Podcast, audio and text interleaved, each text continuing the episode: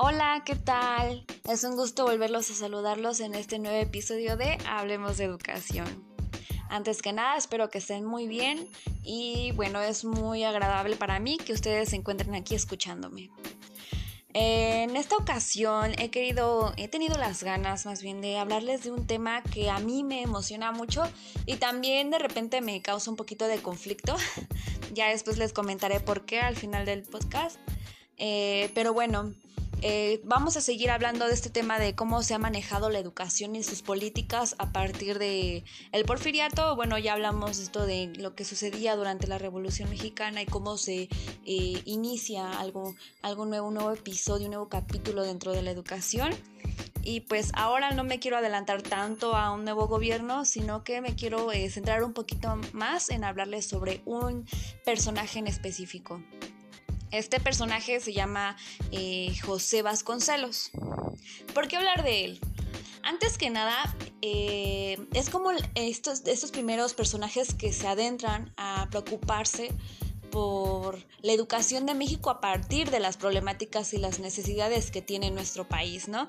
Eh, no tiene mucho, de hecho, este que estaba concluyendo esto que pues ha pasado mucho tiempo desde que el Estado, desde que los secretarios de Educación Pública en verdad se preocupan por las necesidades educativas que tiene el país, ¿no? Desde las problemáticas que se centran en ello, en que no se pueda lograr una educación de calidad. Eh, les voy a comentar un poquito pues, qué hizo y por qué quiero hablar de José Vasconcelos. En primer lugar, pues yo considero que es uno de los grandes educadores mexicanos que se preocupó por los cambios educativos en México eh, a partir de la, eh, de la finalización que ocurre de la Revolución Mexicana.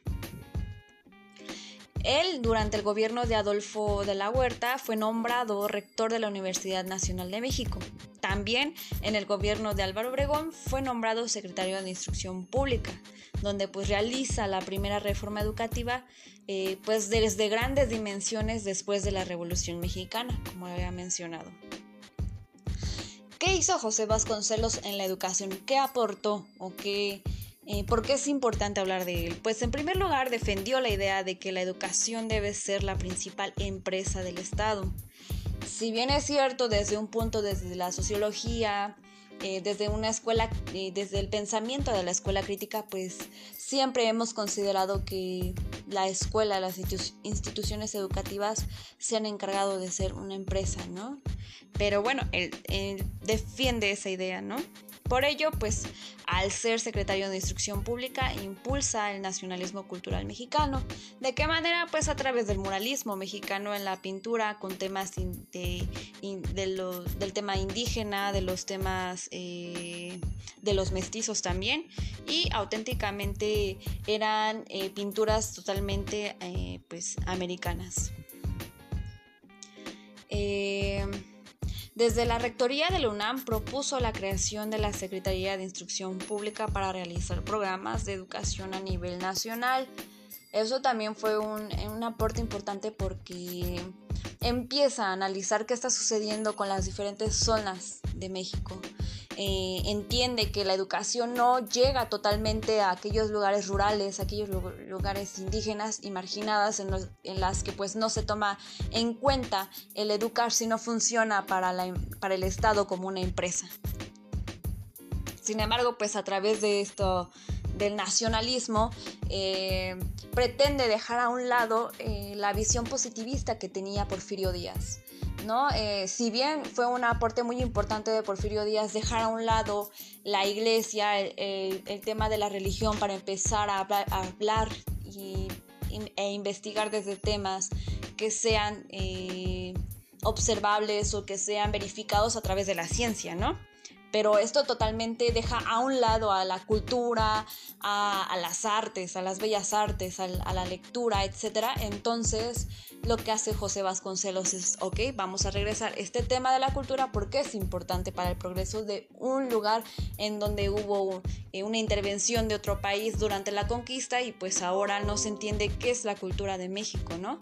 Es por ello que también eh, nos habla un poquito de la raza cósmica. ¿Qué es esta raza cósmica? Pues el empezar a entender la cultura y la pluriculturalidad que hay aquí en México a partir del mestizaje, ¿no? Eh, y entonces, pues, busca eh, eh, realizar programas que estén dirigidos para a nivel nacional y que llegue a todos los lugares de México. Así que pues durante la Secretaría de Instrucción Pública, Vasconcelos buscaba hacer llegar la educación y cultura a todos los rincones del país. Eh, si bien es cierto, Vasconcelos siempre tuvo una visión de llenar todos esos espacios en los que no había llegado la educación para poder unificar al país, poder unificar la educación y poder lograr un progreso a través de este, pues ya el momento de la práctica no, fue lo que se esperaba eh, por diversas situaciones en las que intervenía mucho, podría ser las opiniones, eh, las visiones, ¿no? Desde, desde una mirada privilegiada, podríamos llamarle así. Eh, bueno, también encontré un pequeño fragmento de la historiadora Josefina Vázquez, donde menciona en su obra Nacionalismo y Educación eh, que comenta lo siguiente. Vasconcelos veía con una gran claridad los múltiples aspectos del problema mexicano. ¿Qué buscaba? Pues educación indígena para asimilar la población marginal, educación rural para mejorar el nivel de vida del campo mexicano, educación técnica para elevar las ciudades, creación de bibliotecas, publicación de libros populares y popularización de la cultura, entre otras cosas. Es decir, ¿en qué se centraba Vasconcelos? Yo considero, eh, desde lo que he investigado y lo que he aprendido a partir de este personaje, pues es que era importante las diferentes visiones de la educación. Una educación rural porque es necesaria para las zonas rurales, una educación técnica para, pues, como mencionaba aquí eh, la autora Josefina Vázquez, pues para elevar las ciudades. La creación de bibliotecas, bien sabemos que aquí en la Ciudad de México existe la biblioteca José Vasconcelos, porque bueno, se centró muchísimo en la lectura, donde también ahí hay un, eh, tema que me... Eh, que me ha llamado mucho la atención porque, por ejemplo, Vasconcelos al buscar eh, unificar al país a partir de la cultura, de la lectura y de la educación, pues quiso llevar estos libros eh, súper conocidos de la Odisea y la Iliada eh, de Homero a las zonas rurales, a las zonas indígenas, ¿no? a partir de este método de alfabetización y de que también tiene que ver muchísimo con enseñarles castellano porque es importante, ¿no?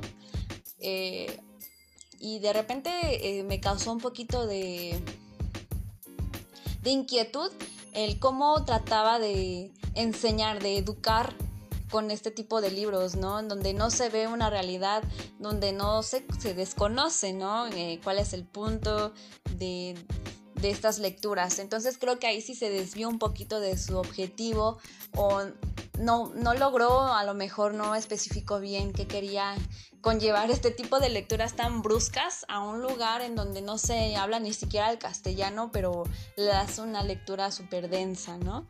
Eso también es una, una parte de José Vasconcelos que a mí no me pareció la correcta, pero creo que la intención de unificar siempre ha sido como ese pro que tiene José Vasconcelos. ¿Cómo logró esos propósitos eh, que mencionaba Josefina Vázquez? Pues tendría primero que enseñar a leer y a escribir a las masas por medio de las misiones culturales. ¿Qué son estas misiones culturales? Las misiones culturales él las creó y fueron instituciones ubicadas en zonas rurales o indígenas eh, con la intención de, enseñarles aquellas, eh, mm, aquellas eh, aquellos conocimientos y habilidades que eran necesarias para, esas zonas, para esos lugares, para que hubiera eh, una mejor este, calidad de, vida ¿no? dentro de estas zonas.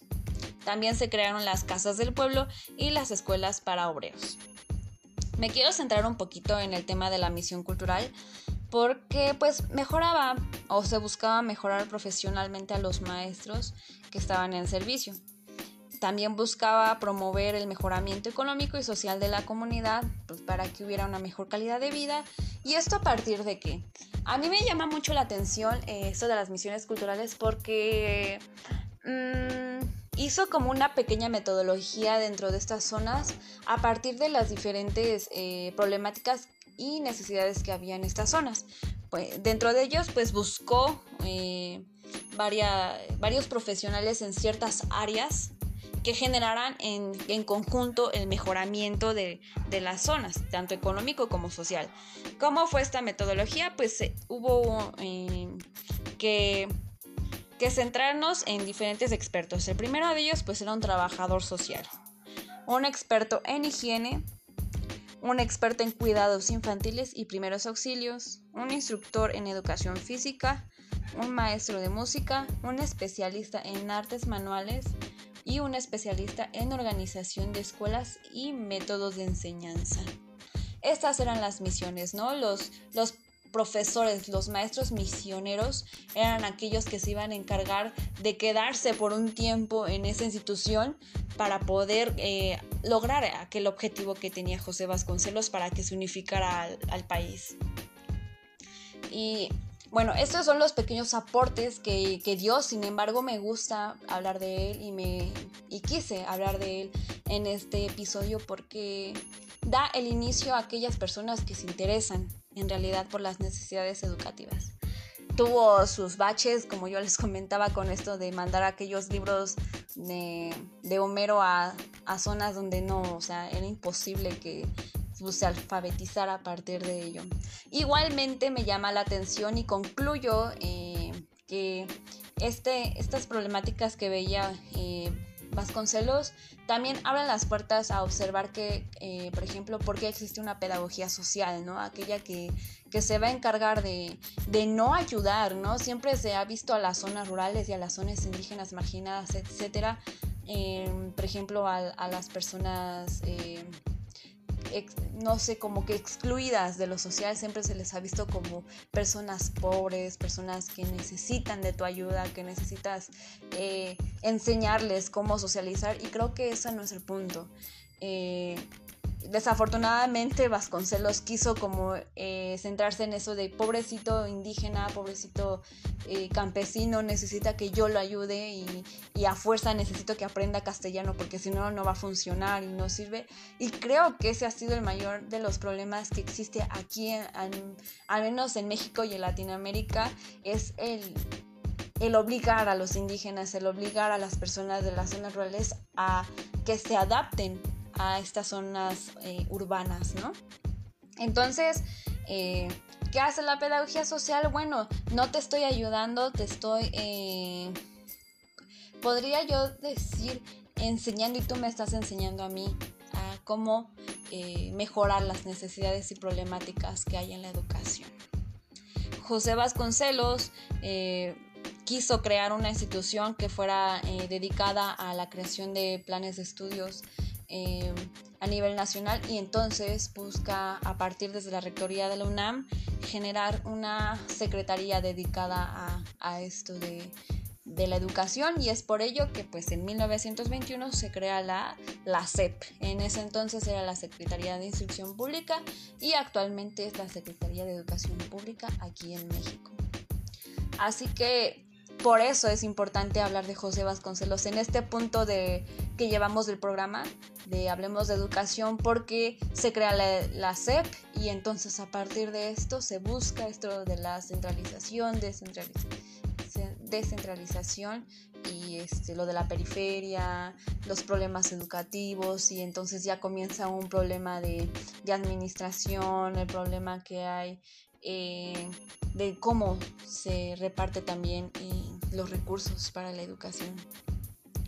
Eh, bueno, pues muchas gracias por escucharme. este tema a mí me gusta mucho porque mm, nos abre las puertas a, analizar y a reflexionar sobre aquellas personas que de verdad se han interesado por, por la educación, pero que aún así hay esos pequeños espacios en los que no se logra, por alguna razón no se está logrando que hasta el día de hoy eh, no, no haya todavía una educación pues podría decir para todos, ¿no? Hablando desde el artículo tercero de la Constitución, una educación gratuita, una educación laica, una educación para, para todos, pues no, o sea, han pasado tantos años en los que no he, escuchado de un secretario totalmente eh, entregado a, investigar qué está sucediendo y por qué no, no se están logrando los objetivos que se buscan, ¿no? A partir de, de las problemáticas y necesidades de nuestro país. Y bueno, pues muchas gracias una vez más por escucharme. Eh, soy muy agradecida de cómo poco a poquito ha subido este podcast y ha muchas personas. Y en verdad eh, agradezco su apoyo. Eh, con que me escuchen yo ya me siento pues muy bien porque es compartir mis ideas, pero sin embargo también estoy muy dispuesta y muy abierta a escuchar si en algún momento me equivoco, si en algún momento digo algo que no, pues también estoy muy dispuesta a escuchar y a a partir de ello pues lograr y mejorar este, este programa. Bueno, pues muchas gracias. Yo soy Diana Ixba y ya saben, me encuentran por mi nombre en las redes sociales, en Instagram y en Facebook. Muchas gracias por estar aquí. Que tengas una muy buena mañana, tarde o noche en el horario que me estés escuchando. Nos vemos. Bye.